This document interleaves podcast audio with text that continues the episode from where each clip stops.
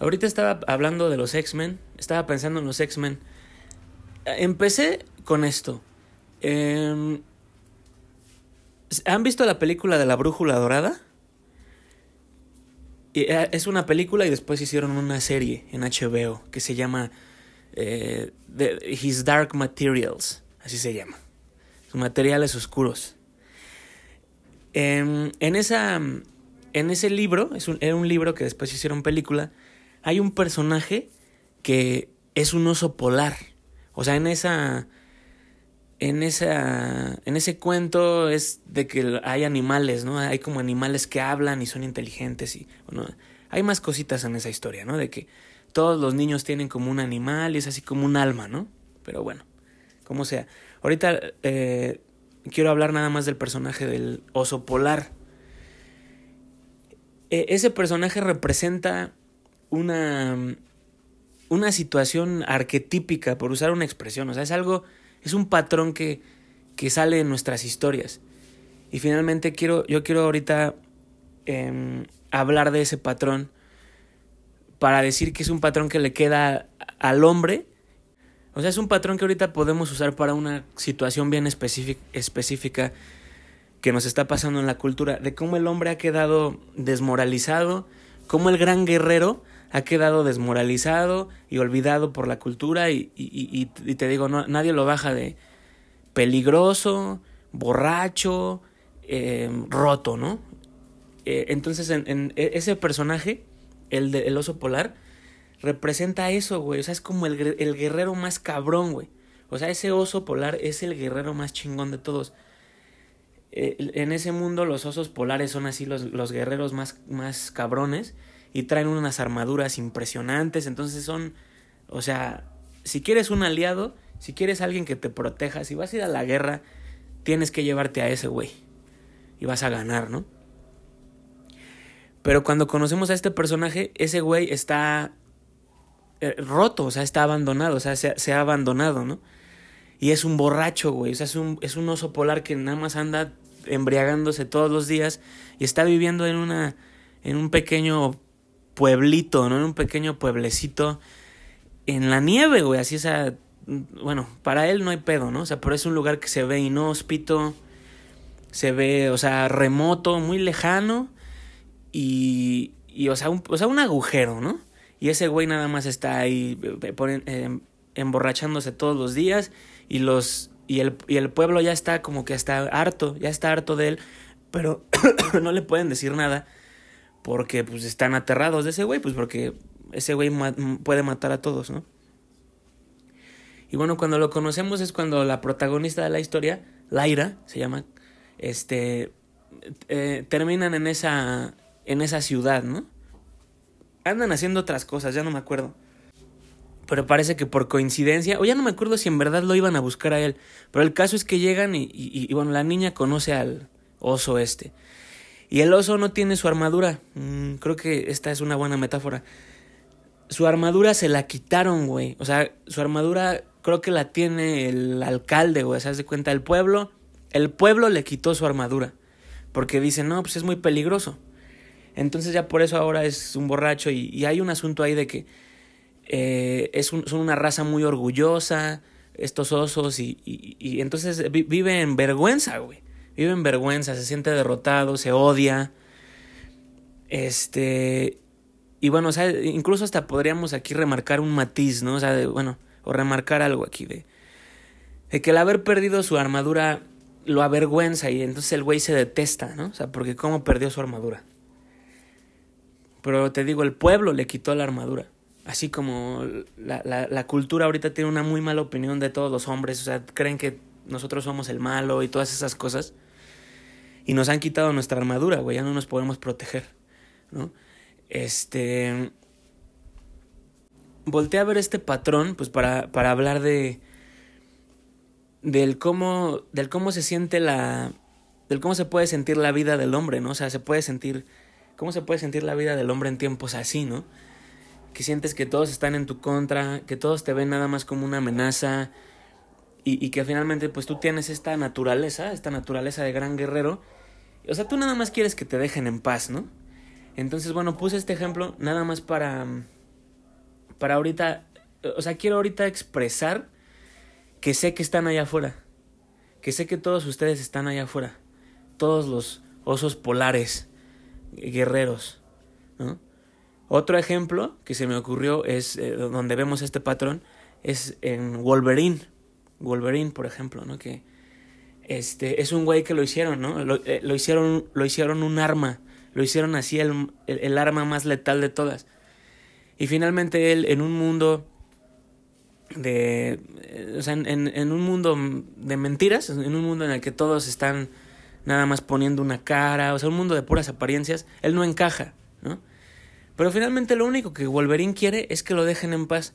Y lo que es bien interesante es que nadie deja en paz a esas personas. A ver si ahorita hay tiempo para expresar del por qué. O sea, bueno, más bien es que simplemente no, no te puedes ir a vivir al Hakuna Matata. O sea, tienes que ocupar tu lugar como hombre. Tienes que ocupar tu lugar como el Rey León. O, en el caso de Wolverine, tienes que ir a la escuela. Tienes que volver a la, bueno, tienes que ir a la escuela de Charles Xavier y ser un buen ejemplo para las siguientes generaciones, o sea, convertirte en un maestro. Lo podría decir así. Tienes que ir a la escuela de Charles Xavier y convertirte en un maestro ascendido.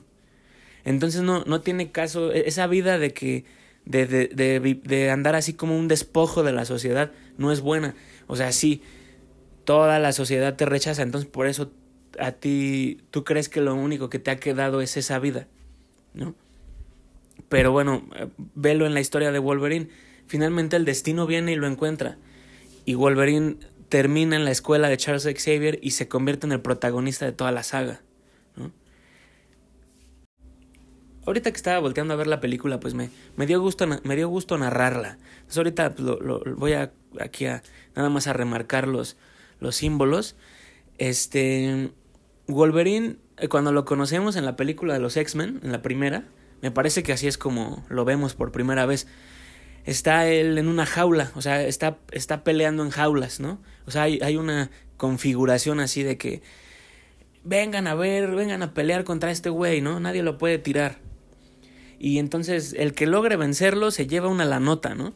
Y entonces pues eh, todas las personas están ahí viendo el espectáculo y pues no faltan los borrachos que dicen, ah, yo le gano, ¿no? No falta ese güey, ¿no? Y bueno, pagan su entrada, entran a la jaula con Wolverine y pues obviamente Wolverine les parte su madre, o sea, no hay manera de que le ganen, ¿no? Y hay una escena que pues está bien, o sea, la recuerdo con mucha vivacidad, cuando este, un güey le, le empieza a pegar a Wolverine, o sea, creo que eh, eh, eh, insisten con esta situación y es un buen símbolo de que le pegan cuando él está de espaldas. O sea, le, lo atacan por atrás. O sea, ese güey está así de que en su pedo y, y le pegan cuando él no está listo. Entonces eso también va mucho con el... O sea, es un perfecto símbolo. O sea, así es. O sea, tú, tú no querías ningún pedo, tú ibas bien por... Tú ibas por la vida nada más queriendo vivir, ser, eres, y de pronto te, dan un sillazo, de pronto te es de... Los hombres son unos pendejos, los hombres eh, misóginos, ¿no? Los hombres eh, el patriarcado, chingan a su madre. Y, tú así como de, órale, ¿de dónde vino eso, no? Entonces te están atacando, te siempre te atacan sin avisar, güey, ¿no? O sea, eh, eh, te atacan con esa malicia, güey. Te odian, ¿no? Este, o sea, finalmente es una batalla espiritual. Entonces, entonces el odio existe. Y las personas hacen cosas que en verdad no saben, o sea, bueno, ellos no saben por qué las hacen, pero es porque pues están poseídos por ya sea una u otra. O sea, ya sea o tienen amor y están siendo influenciados por el bien o tienen odio y están siendo influenciados por el mal. Entonces por eso las personas en verdad hacen cosas horribles, güey. Y después dices, yo no hice nada, yo... Bueno, ¿no? Este... Entonces creo que ese güey le va... Se mete un güey a la jaula y Wolverine se está fumando su puro y está así ese güey. Wolverine está recargado en la reja y no está viendo a al competidor que se acaba de meter. Y ese güey, pues le va a pegar así sin avisar. Y pues creo que. No me acuerdo con qué le pega. Pero, o sea, finalmente. Pasa en una escena bien poderosa. Güey, neta que en nuestros cuentos está todo. O sea, ahí está expresado todo lo que no podemos decir de otra manera, ¿no? Y finalmente pasa ahí una gran escena cuando Wolverine levanta el brazo ese, e, el otro güey le va a dar un puñetazo y Wolverine le avienta su puño y los dos puños chocan. Y el otro güey, pues obviamente se lleva un madrazo, güey, porque, o sea, el puño de Wolverine, o sea, es indestructible, güey. O sea, este güey tiene huesos de adamantio, güey. O sea, entonces imagínate qué chingadazo se llevó el otro güey. O sea, le pegó a un metal, güey, indestructible, ¿no? Este, e, ese momento de, ese momento clásico de cuando los héroes, a los héroes les están parando una madriza y de pronto así en el último momento, ¡pam! se levanta el, el brazo, ¿no? Y detiene todo, ¿no? E, eso, te digo, pasa en todos lados. Ahorita nada más me acordé de otro ejemplo en Spider-Man, ¿no? Cuando el duende verde le está parando ya una madriza al final de la película y le empieza a decir que nos vamos, Mary Jane y yo nos vamos a divertir mucho, no sé qué. Y en ese momento el duende verde saca así como unas, una pinche espadota, o sea, bueno, lo ataca como con un, con un arma, güey, así con, con, como con tres cuchillas. Y, y ya va a matar a Peter y en ese momento Peter detiene esas cuchillas, güey, o sea, y ahí volvemos a ver cómo el espíritu lo levanta, güey. Entonces en nosotros, una manera de decirlo es que estamos forjados así, güey. O sea, estamos forjados así. En este mundo, o sea, nosotros no queremos pedos, pero aquí nos vamos a encontrar a, alguien que no nos quiere.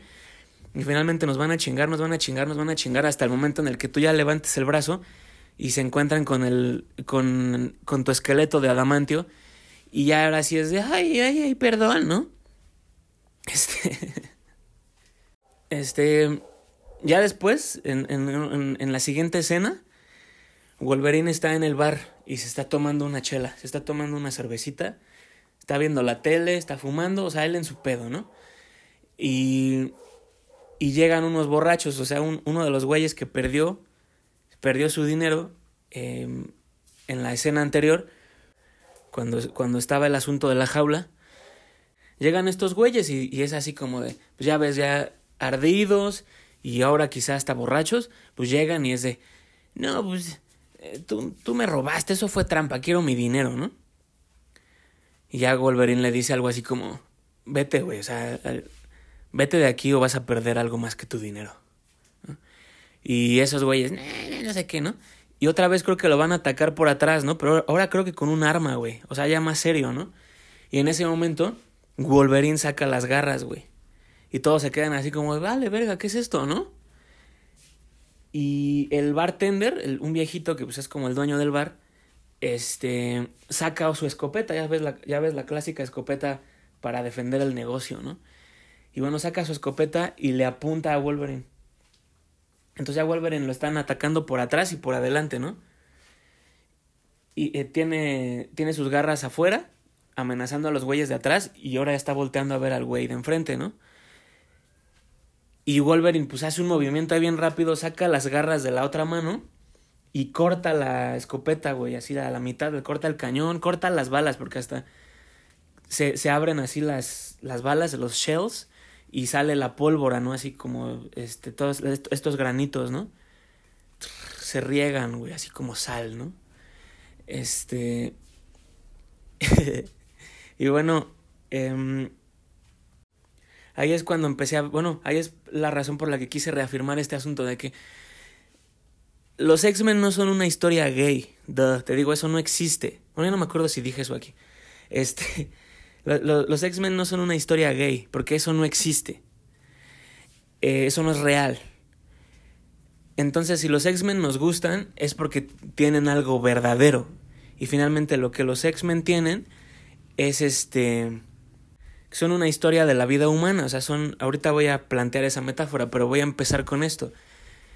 Eh, aquí en el caso de Wolverine podemos ver cómo los X-Men son una historia del hombre, o sea, son una historia de cómo eh, en un mundo joto como ahorita eh, hay modos que como que no cuadran, no caben, ¿no? O sea, este mundo está muy metido en sus mentiras y sus simulaciones y pues ya no le ven utilidad a un guerrero, ¿no?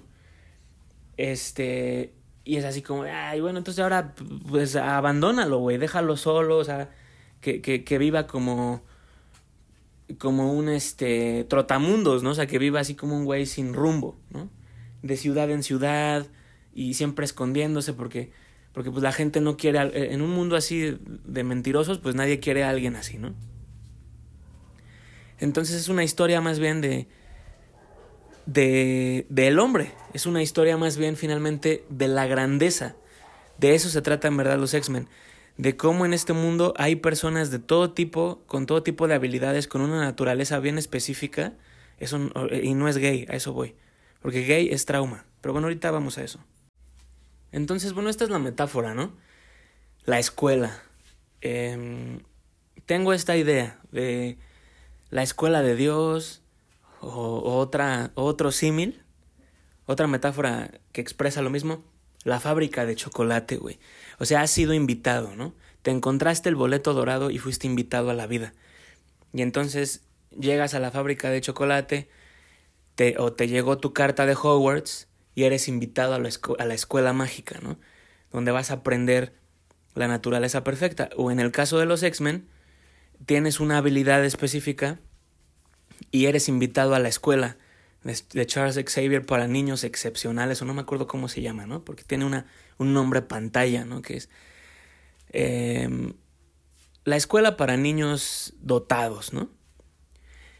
Y bueno, esta es una muy buena metáfora de la escuela del Hijo de Dios, porque el mundo de allá afuera, o sea, date cuenta que todas las personas que odian a los mutantes, bueno, exacto, son personas que tienen odio. Las personas que no entienden, a, no entienden a los mutantes son personas que tienen odio. Y este es el problema de, o sea, bueno, gay es mentira, o sea, todo ese asunto es, son puras mentiras, o sea, eso, nada de eso es real. Entonces, por esa razón, eh, si crees en la mentira gay, arruinas este mito. La historia de los X-Men en verdad se trata de de la excepcionalidad, o sea, de lo excepcional del camino de cada quien, de cómo cada uno de nosotros hemos somos excepcionales de una manera, o sea, Dios tiene un plan para nosotros y tenemos que desarrollar eso. Y mira qué vueltas da la vida, porque, este, te digo, en algún momento si se intentó revestir a los X-Men con alguna, con alguna energía popular, con alguna energía de, de mentirosos, de profanos o de, de gente que no crece, este, pues sí, o sea, se, revistió con la energía de que los X-Men son como gays, ¿no? O sea, son gente que tienen como una preferencia específica y... No, o sea, los X-Men no es una historia de, débil, de debilidad ni de débiles. Los X-Men son una historia de cómo somos excepcionales y cómo tenemos que crecer para... O sea, tenemos que crecer, tenemos que manifestarla, ¿no? Y finalmente, en un mundo en el que no hay guía, pues te puedes pasar la vida como Wolverine, o sea, toda la vida huyendo, toda la vida escondiéndote, toda la vida así, ¿no? Y finalmente a la escuela de Charles Xavier, ¿qué vas a hacer? A la escuela de Charles Xavier vas a crecer, güey. Te, te enseñan que... Te enseñan tu fortaleza, o sea, creces, te fortaleces y te conviertes finalmente en, en un superhéroe, güey, o sea, en una figura ideal. Yo me acuerdo que, que este, o sea, voy a mencionar esto, eh, o sea, es como un, un matiz así de mi, de mi vida, que yo me acuerdo que a, veces cuando, cuando, por ejemplo, mi papá me decía eh, de los atletas, ¿no? Por ejemplo, o sea, así como en las Olimpiadas, ¿no? Y ves que pues, salen ahí unas personas, pues, o sea, con el cuerpo con unos cuerpos esculturales, o sea, han, han, trabajado su cuerpo, ¿no? De maneras increíbles. Y recuerdo que una de las expresiones que, que usaba mi papá era, no más que mira, o sea, bueno, eh, eh, em, una manera de referirnos a un cuerpo perfecto era decir, eh, tienen el cuerpo como X-Men, ¿no? O sea, como superhéroes, ¿no? Yo creo que pues teníamos ese, esa referencia porque, eh, o sea, en la caricatura igual no se notaba tanto, pero o sea, o sea, que son figuras increíblemente idealizadas, o sea, perfectos, perfectos. Este, yo tenía las Pepsi Cards, por ejemplo, las Pepsi Cards eran unas cartas em, donde venían ilustraciones preciosas de Marvel o de DC. Había dos, bueno, yo tuve dos álbumes, ah, igual hay un tercero, no me acuerdo, pero bueno, yo tuve dos, y uno era de Marvel y el otro era de, de DC Comics. Y, entonces, entonces, ahí salían unas ilustraciones preciosas, así increíbles. Y bueno, todos eran así, o sea, o sea, un, un hombre de Vitruvio, ¿no? O sea, un, este, un, un David de Miguel Ángel, o sea, preciosas figuras, o sea, de enaltecimiento, ¿no? Entonces ahí podemos, podemos ver una vez más, nada más voy a insistir con esto una vez más, ahí podemos ver una vez más como los X-Men no son una historia gay, porque en los X-Men no se trata de que vayas a la escuela y te den hormonas y, te corten el tilín o, o sea, la escuela de los X-Men no se trata de eso, no se trata de que vayas ahí y este y, y sucumbas ante tus ansiedades, seas destruido, te hagas cada vez más débil. O sea, no es una escuela de locos, porque si así fuera, la escuela de los X-Men más bien sería un manicomio en lugar de ser lo que es, que es una escuela de excelencia, una escuela en la que las personas finalmente tienen contexto para lo que han estado viendo todas sus, todas sus vidas, o sea, lo que han estado sintiendo. Eh, eh, el cómo las el cómo el árbol que el árbol que tienen que ser siempre les ha estado diciendo crece, crece, crece, crece. O sea, así como si tú eres una semillita, ¿no? Y toda la vida has estado teniendo sueños del árbol que un día vas a ser. Pero nadie te enseña a crecer, o sea, nadie eh, eh, en, tu vida más bien lo que ves fue te enseñaron a tener miedo, te enseñaron a juzgarte, te enseñaron a, a, a que seas un cobarde, ¿no? A que seas un mentiroso, te enseñaron a que creas mentiras y bueno, todas esas cosas. Entonces los X-Men es más bien una historia de... de es, es, un perfecto símil de la... Es, un, es una muy buena metáfora, un muy, un muy buen cuento que expresa nuestro viaje en esta vida. O sea, que llegamos a una escuela, llegamos a un mundo y, y, bueno, lo primero que hay que hacer es encontrar la escuela, es encontrar la escuela del alma, ¿no? O sea, conectar con el camino correcto. Y bueno, ya cuando llegas a la escuela, ahí vas a ver otras personas que ya se volvieron maestros, o sea, que ya se volvieron maestros ascendidos, ¿no? Y ellos te van a enseñar cómo, eh, cómo, cómo, cómo te hagas fuerte, ¿no? Y entonces ves que los X-Men siempre están entrenando y todas estas cosas.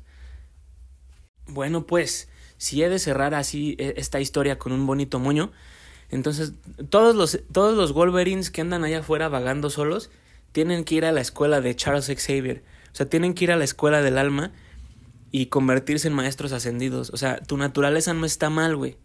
Y la cultura te está, dice y dice que tu naturaleza está mal, que tú eres lo que ya no, no hay espacio para ti en ningún lado, eres un monstruo, todas esas cosas. No, güey. Ve a la escuela de Charles Xavier y ve a la escuela del alma y, y hazte fuerte, o sea, eh, ve con Dios, o sea, en verdad eh, de eso se trata todo. Porque cuando yo hablo de que la humanidad es una escuela, eso es únicamente a lo que me refiero.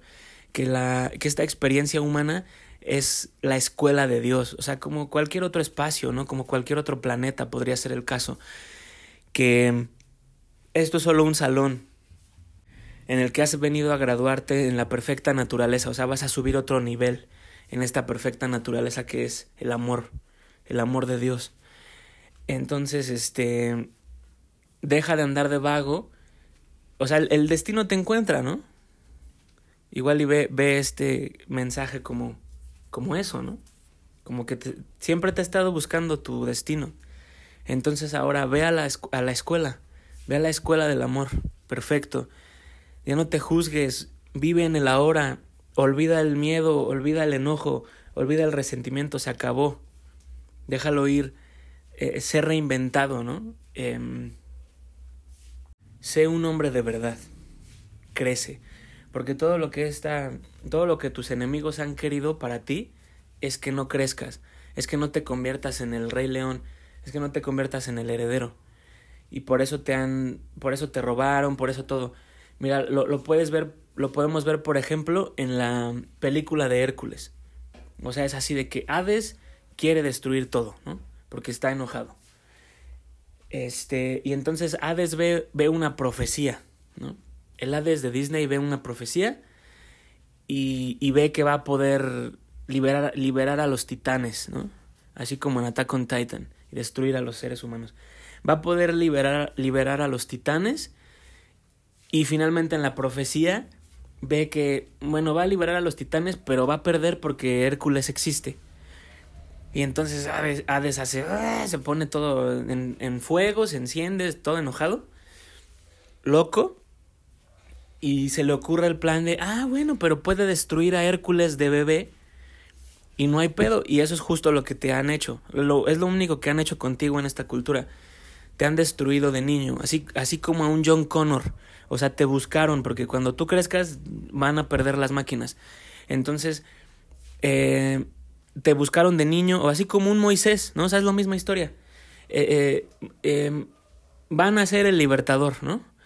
Y entonces el faraón dice, pues maten a todos los niños, aborten a todos los bebés para que no nazcan, no nazca el bueno. Imagínate, güey, eso es lo que eso, que eso es lo que han estado haciendo.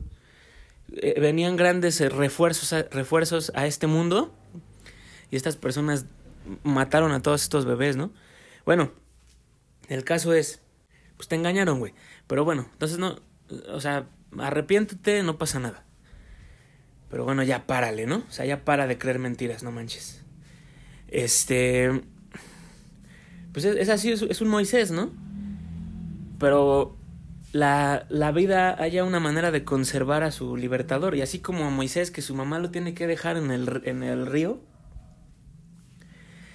Y, y bueno, en varias versiones. O sea, bueno, yo estoy pensando ahorita en la versión animada, ¿no? Que no está tan buena.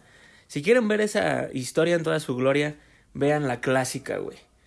Este, porque ahí el carácter de Moisés es perfecto. A mí me gusta mucho. En la de los diez mandamientos. Pero bueno, en, la, en una versión animada que hicieron por ahí de los 2000, 99, eh, quizá 2000, por ahí, pues ahí hay una secuencia muy, pues, muy acá, muy animada, ¿no? Donde va el, el Moisés, va, va esta canastita flotando en el río y bueno, va esquivando todo tipo de peripecias, que los cocodrilos, que los hipopótamos, que los pescadores y todas esas cosas.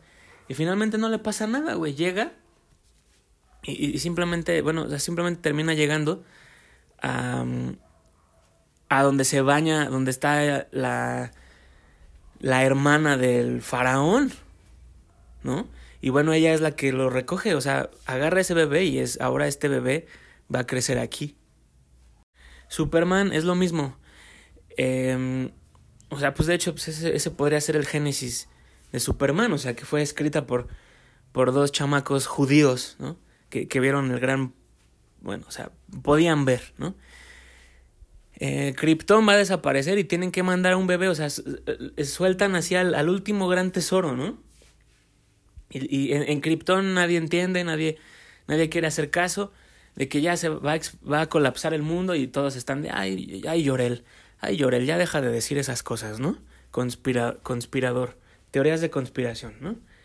Y finalmente Krypton colapsa y, y tienen que, o sea, salvan al bebé, salvan al bebé Kalel y Llorel ahí manda todo, o sea, todo el triunfo de esa especie lo manda en su hijo, ¿no? O sea, ves que lo manda con cristal, con unos cristalitos y así es como sale la fortaleza de la soledad y, y bueno, ahí Llorel vive y toda su sabiduría.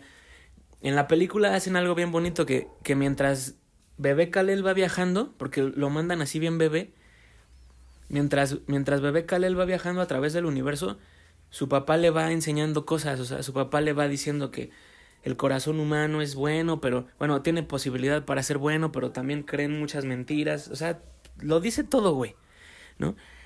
Este, entonces, este, pero que tienen una gran capacidad de amor y por eso los por eso te envié ahí a mi único hijo, ¿no? Entonces, bueno, manda a su bebé, manda a su bebé a o sea, se salva, se conserva el Salvador, ¿no? Y bueno, y a partir de ahí Superman se volvió el protector de la humanidad, aquel que les va a inspirar a ser mejores. Todo ese asunto tan hermoso, ¿no? Pues mira, para terminar con este ejemplo, que pues es eh, hablar de cómo valió madre por tanto tiempo, pues voy a poner este ejemplo que está pues un poquito deprimente, pero bueno, pues rápido, ¿no? No pasa nada. Este hay una hay un cómic que se llama Flash, bueno, e, es bueno, yo lo vi, yo vi una película. Yo vi una película animada que se llama Flashpoint. Y bueno, ahora que salió HBO Max, pues yo ya vi que varias personas empezaron a ver esas pelis, güey, o sea, le entraron, entonces pues ahorita pues ya puede que esta peli ya esté un poquitito en el acervo cultural, ¿no? Quizá. Entonces, bueno, está esta película que se llama Flashpoint, que se trata de cómo eh, Flash, o sea, el Flash reverso hace una mamada y, y, cambia el futuro, o sea, va al pasado y jode, y jode el, el el mundo, joda, la realidad, ¿no? Y ahora lo que el Flash hace, me parece que va así, o sea que ahora el Flash tiene que estar lidiando con este mundo roto en el que todo salió mal, güey. Entonces, por ejemplo, en ese futuro, eh, cuando a los papás de Bruce Wayne los asaltaron, ahora no se murieron los papás, ahora se murió Bruce Wayne, ahora le dispararon al niño. Y entonces ahora su papá, Thomas Wayne, e, es el que se vuelve Batman. Y su mamá se vuelve loca. Y su mamá se vuelve el guasón, güey. ¿No? Así, pues un matrimonio roto, ¿no? Pues, así, o sea, ya ves que cuando los padres se, se separan, corre el riesgo de que la mamá se vuelva el guasón y odia a tu papá. Y este, y tu papá se vuelve un, quizá un Batman muy severo, ¿no? Porque es, bueno, ahí paramos con esa metáfora. Este Batman, el Batman de Thomas Wayne, es una, o sea, ese le vale madre, o sea, ese güey, pues imagínate, le mataron a su hijo, entonces ese güey no perdona a los villanos, o sea, ese los mata. ¿Ves que Batman tiene esa regla de que, pues él no mata, ¿no? Y ese, ese otro Batman sí mata, güey, le vale madre. Este, pero bueno, finalmente la razón por la que pongo este ejemplo es que, o sea, todo está al revés, ahí todo está mal. Eh, Aquaman y, la Mujer Maravilla se odian, o sea, estuvieron casados, o, sea, como que se iban a casar, pero Aquaman la engañó y ahora se odian, ¿no? Este, y entonces ahora hay una pelea ahí de masculino y femenino, o sea, como en verdad dos reinos, ¿no? O sea, Aquaman con el reino del mar, la, la Atlántida, y la mujer con el reino de las Amazonas, ¿no? Y entonces hay una guerra ahí entre masculino y femenino así a esa escala, ¿no? Dos reinos enteros peleándose todo está valiendo madre. Y finalmente están buscando a Superman y es de, no, pues ese quién es. No, no lo conocemos, no sé de qué hablas, Flash. Y finalmente, eh, o sea, Flash le pide a, a Cyborg, que es el que puede hackear todo y meterse hacia todo. Como en la película de, el, Snyder Cut, está bien verga eh, todo ese asunto del Cyborg, ¿no? De cómo puede hackear todo, o sea, meterse con la economía del mundo, o sea, hacer el bien, o sea, él, él puede hacer lo que quiera en ese reino, ¿no? Este, bueno, entonces el cyborg le dice, le, dice, le piden que hackee y que busque, ¿no? En los archivos a ver si un día cayó algo en este planeta, o sea, si hay un, un archivo con esas descripciones. Y finalmente ven que sí, o sea, que hubo un. Que cayó un, un meteorito en la Tierra, ¿no? Hace muchos años. Y bueno, era el Batman, era Superman.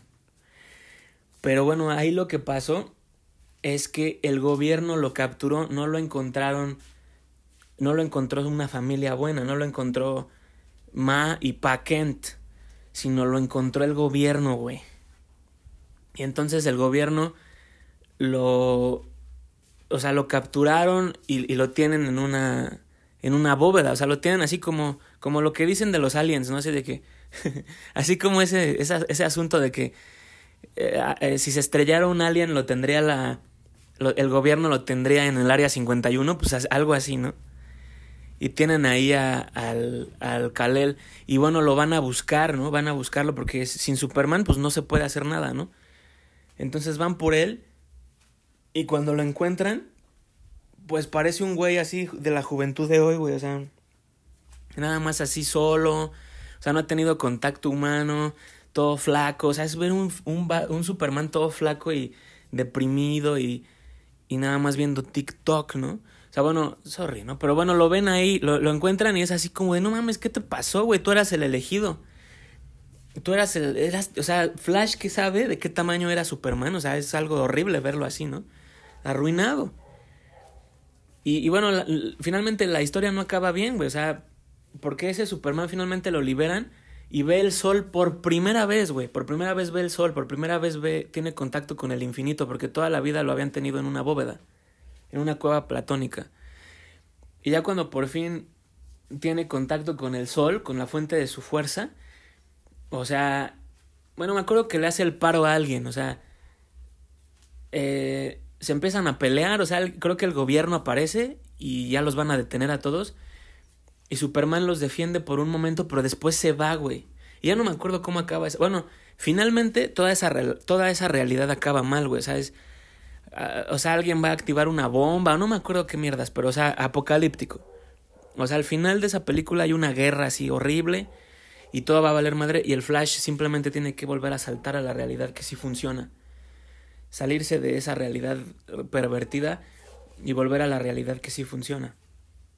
Entonces, bueno, puse ese ejemplo nada más para este para para o sea, bueno, para hablar de de qué le pasó a los supermanes del mundo, pues los atrapó el gobierno, o sea, bueno, te destruyeron, güey, con todo tipo de vicios, con toda esta tecnología, con videojuegos, o sea, lo que es, carnal. Eh, toda esa energía que andas poniendo ahí, güey, en lo virtual, tendrías que estarla poniendo aquí, güey, en la realidad, o sea, y volviendo tu nombre de verdad. Entonces, es toda una energía que está siendo desperdiciada, toda una energía que está siendo usada nada más para erigir un mal ejemplo de cómo no se tiene que vivir y, y mantener vivo eso. O sea, a últimas, eso es lo que yo tendría que decir, güey. O sea, yo sé que, bueno, me vale madre, me vale madre. O sea, finalmente quien se enoje, pues ahí está el problema, tienen enojo. Entonces, entonces, más bien, si te enojas, pues presta atención a ti porque tú eres el problema, güey. ¿No? Este, el problema está en ti. Entonces, este, pues así, güey, o sea, que hay un, llegaron los supermanes a este mundo, pero todos fueron robados, o sea, los pusieron en una bóveda, no los dejaron crecer, y, y ahí está ese lío, güey del por qué, o sea, si ves, por ejemplo, a un hombre que se quiere levantar, lo vas a juzgar porque, porque juzgas desde tu, desde tu posición de miserable. O sea, también dicho de otra manera, ya te la sabes, no puedes juzgar. Eso es jugar a ser Dios. Entonces, eso es lo que te enseñaron, que juzgues a todo el que no se parezca a ti. Que, bueno, que juzgues a todo eh, porque no eres tú. O sea, no, no es que no se parezca a ti, porque eso no eres tú. O sea, que juzgues a todo el que no quiera una vida de gordo, el que no quiera una vida de gordo de Wally. Eso es lo que Auto te enseñó a decir. Que, odies a, todas las personas que, que se ven como un individuo, güey. Que no hablan el consenso de la mente de Panal. O sea, todos, todos los güeyes que escapan de la Matrix. O sea, es como en lugar de que Neo fuera un héroe, Neo es así como el máximo traidor. O sea, es, es de lo que siempre hablo con Harry Potter de que primero él es el héroe, el, héroe de ese mundo, cuando, las, cuando, se, cuando se habla la verdad en ese mundo. Pero conforme va empeorando el mundo mágico, conforme las personas empiezan a tener miedo, empiezan a creer mentiras, empiezan a, empieza a pasar todo eso, eventualmente todo se voltea. Y llegamos a un momento en el que hay un letrero de se busca de Harry Potter. O sea, el letrero dice indeseable número uno. O sea, así como si hubieras votado por Donald Trump, ¿no? Y es de indeseable número uno, racistas, misóginos, eh, ¿no? Y, y, bueno, la mente de panal, o sea, eso eres, güey, eres un pinche maricón de la mente de panal y juzgas a toda persona que aún tiene acceso a su eternidad. Pero bueno, ahí viene una situación de resentimiento porque tú odias lo que te pasó. O sea, en el fondo eres odio. Y entonces ves a una persona que no es patética como tú y te vas a justificarlo de una manera y vas a decir, ah, yo no, no lo apoyo porque es un, un misógino. Tú no sabes nada, güey. No existe misógino, no existe sexista, no existe racista, nada de eso existe. Todas esas son mentiras. Todas esas son mentiras. Tienes que despertar de ese sueño y ver que, o sea, en la vida no hay un solo problema. Somos perfectos. Así nos hizo Dios, o sea, eso es lo que la vida en verdad es. Entonces tienes que ir a descubrirlo o quédate en las mentiras y muere.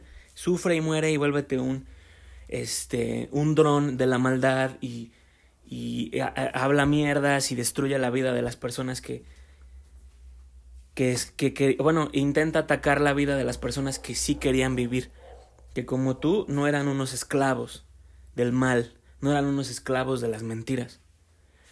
Eh, finalmente de eso se trata todo esto, güey. Te han educado para que odies, resientas, juzgues a las personas que son libres. O sea que ahora es tu, tu asunto la libertad de otras personas. O sea, de eso se trata todo el puto asunto de estas cosas políticas o ya en este caso eh, esta arma que fue la pandemia, ¿no? Y que ahora tú ya creas que puedes tener una opinión de la vida de otra persona a tal nivel, ¿no? O sea, que dices, si esa persona no se vacuna, si esa persona no se pone el cubrebocas, si esa persona destruyan su vida, ¿no? Si esa persona quiere ser libre. Entonces, eh, eh, solo son mentiras, güey. Tú no tienes derecho a opinar de la vida de nadie más, güey. Pero bueno, para eso vayan y estudian los tomos. Porque ya está dicho todo, o sea, todo se responde de, de, la manera más sencilla. Tienes que dejar de juzgar, tienes que dejar de jugar, a, de jugar a ser Dios. Porque por esa razón estás loco.